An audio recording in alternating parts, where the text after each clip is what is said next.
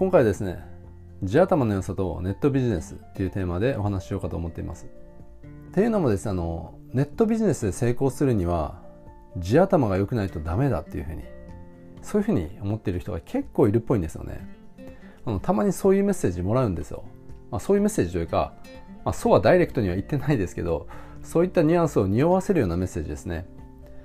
で僕はの実際こう知り合いにもこう言われたことがあってあのネットビジネスで成功するには頭が良くないとこうダメなんだよねみたいな。そういったことをこう間接的にそういったニュアンスのことを、まあ、言われたことがあるんですよね。で僕はあのそういったメッセージを受け取るたびに 思うんですけどいやいやいや全然違うからって。あの地頭の良さとか本当も関係ないからっていうふうにまあすごく 思うんですよ。もちろんですねこのビジネスっていうのは頭は使いますし思考停止なままではできないですけどでもネットビジネスで成功するための頭の使い方って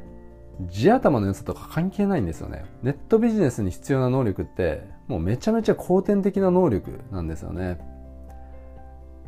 であのアベマプライムってわかります？これあのサイバーエージェント、まあ、アメブロの会社ですね。そのサイバーエージェントがやってる YouTube 番組なんですけど、まあ、討論番組みたいな感じですかね。僕もあのたまにこうその議題に上がってるテーマが面白くて、まあ、わざわざ検索したりっていうことはしないですけどでも関連動画とかに上がってきたりしていてそのテーマに惹かれてついついクリックして見てしまうことがあって今日もですねたまたま興味を惹かれるタイトルで案の定クリックしてしまったんですよね。で見てるとですねまあ普通に面白いんですよね。あの今回のテーマですねどういったテーマだったかというと IQ を指標にするのはありかなしかみたいなテーマだったんですよ。であのメンサって分かります、まあ、IQ130 以上の人しか入れない団体ですね。でこの IQ130 以上って全人口の上位2%なんですよね。でこういった人がたちが入れる団体これがのメンサっていう団体なんですけどまあご存知ですよね多分。であのこのアベマプライムの中でですねジャパンメンサの代表の人が言ってたんですけど IQ が高い人っていうのは物事をこう早く考えることがこうできるんで普通の人よりも早く結論にたどり着けるっていうふうに言ってたんですよね。要はこう頭の回転が速いわけですよ。でもこの頭の回転の速さっていうのはまあ IQ ですよね。で IQ っていうのは要は脳の処理速度なんでたとえ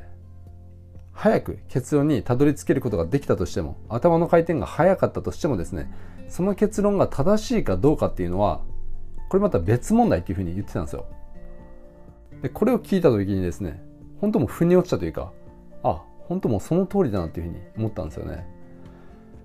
でこのアベマプライムの中にはですねあの脳科学者の茂木健一郎さんも出たんですけど彼が言ってたのはですねメンサ会員っていうのはまあ茂木さんってあのメンサ会員なんですけどあのメンサ会員っていうのはどっちかというと社会不適合者っていうのが多いらしいんですよね。でノーベル賞受賞者っていうのも実はあのそこまで IQ が高いっていうわけではないらしいんですよ。これ要はですね社会的に成功できるかどうかと地頭の良さって関係ないっていうことなんですよね。であの僕自身ですね自分のことめちゃめちゃ凡人だっていうふうに思ってるんですよね。頭の回転とかも全然速くないですしで IQ テストとかまあしたことないですけどでもしたらですねもうザ平均だと思うんですよ、うん、ザ凡人みたいな そういった数字が出ると思うんですよね。でもですよ僕の場合頭の回転とか全然速くないし、うん、めちゃめちゃ凡人だとは思ってますけどでも自分の頭で考える努力っていうのはしてるんですよね。で分からないことを分からないまま割り切ったりもしないんですよ。これはそういうもんだって。そういうふうな割り切り方ってしないんですよね。簡単に。で日常生活を送ってる中でもですね、まあ、いろんな疑問っていうのがどんどんこう浮かんできますし。例えばオリンピックを見ていてカーリングって競技人口がめちゃめちゃ少ないのになんで正式種目になったんだろうとかですね。本当もう素朴な疑問ですよね。あるいは結婚式ってなんで祝ってもらう立場の人が自分で自ら準備をするんだろうとか、まあ、ちょっとおかしくないですか？考えてみると。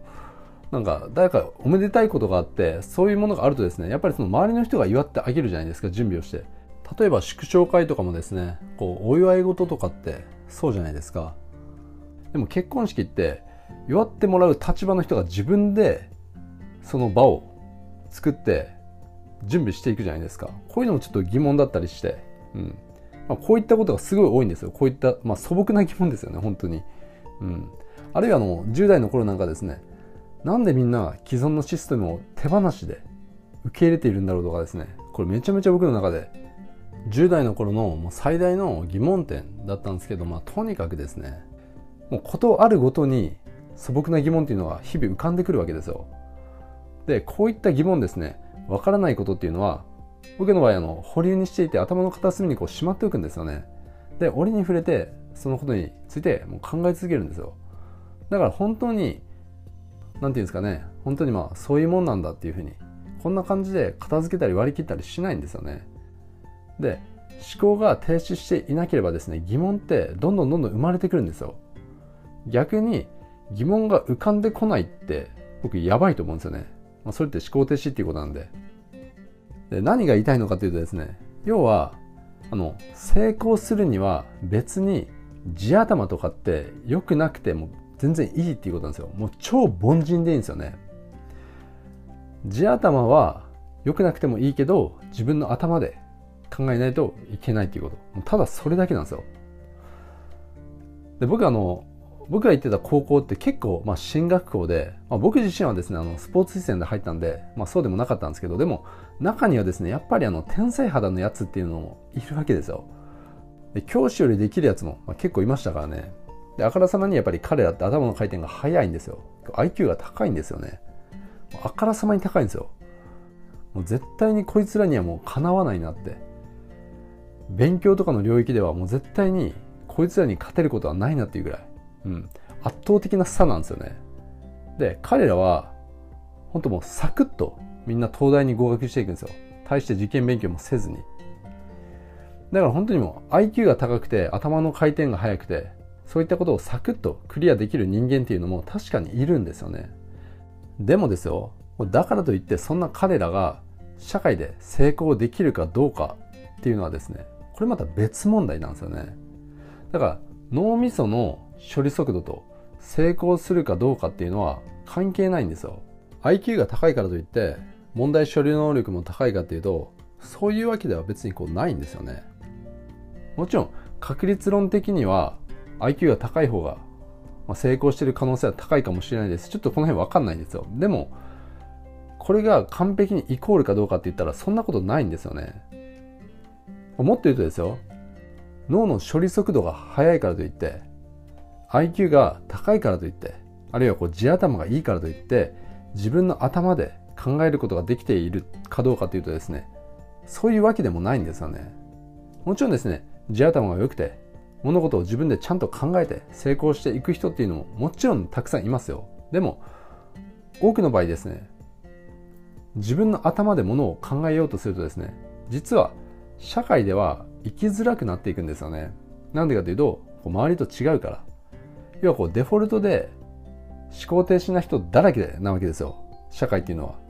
だから自分の頭で物を考えるとすると周りと違ってくるんですよね。でやっぱり村社会だから日本って周りと違うとすごく生きづらいわけですよ。だから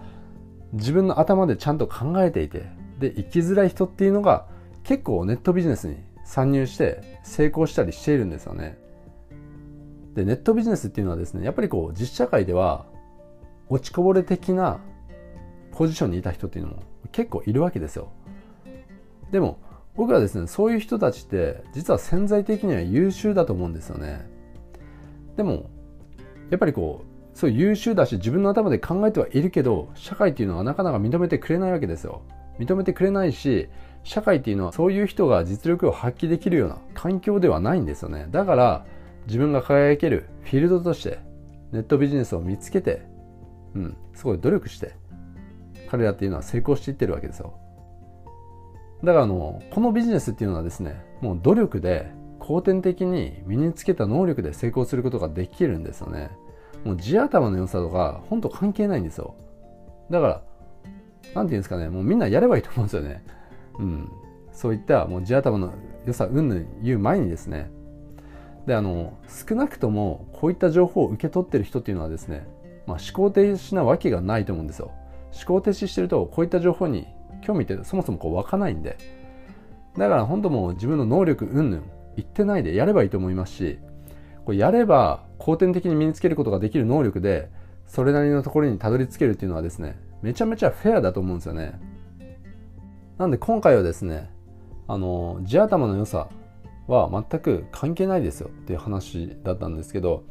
まあ、今回の話がですね何か少しでも響いてくれてるとですねすごく嬉しいですね。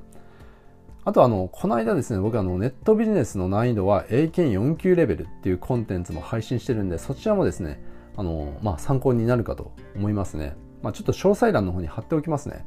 まあ、そちらの方もぜひあの視聴してもらえたらすごくあの参考になるんじゃないかなというふうに思いますね。ということであの今回は以上になります。最後まで聞いていただいてどうもありがとうございました。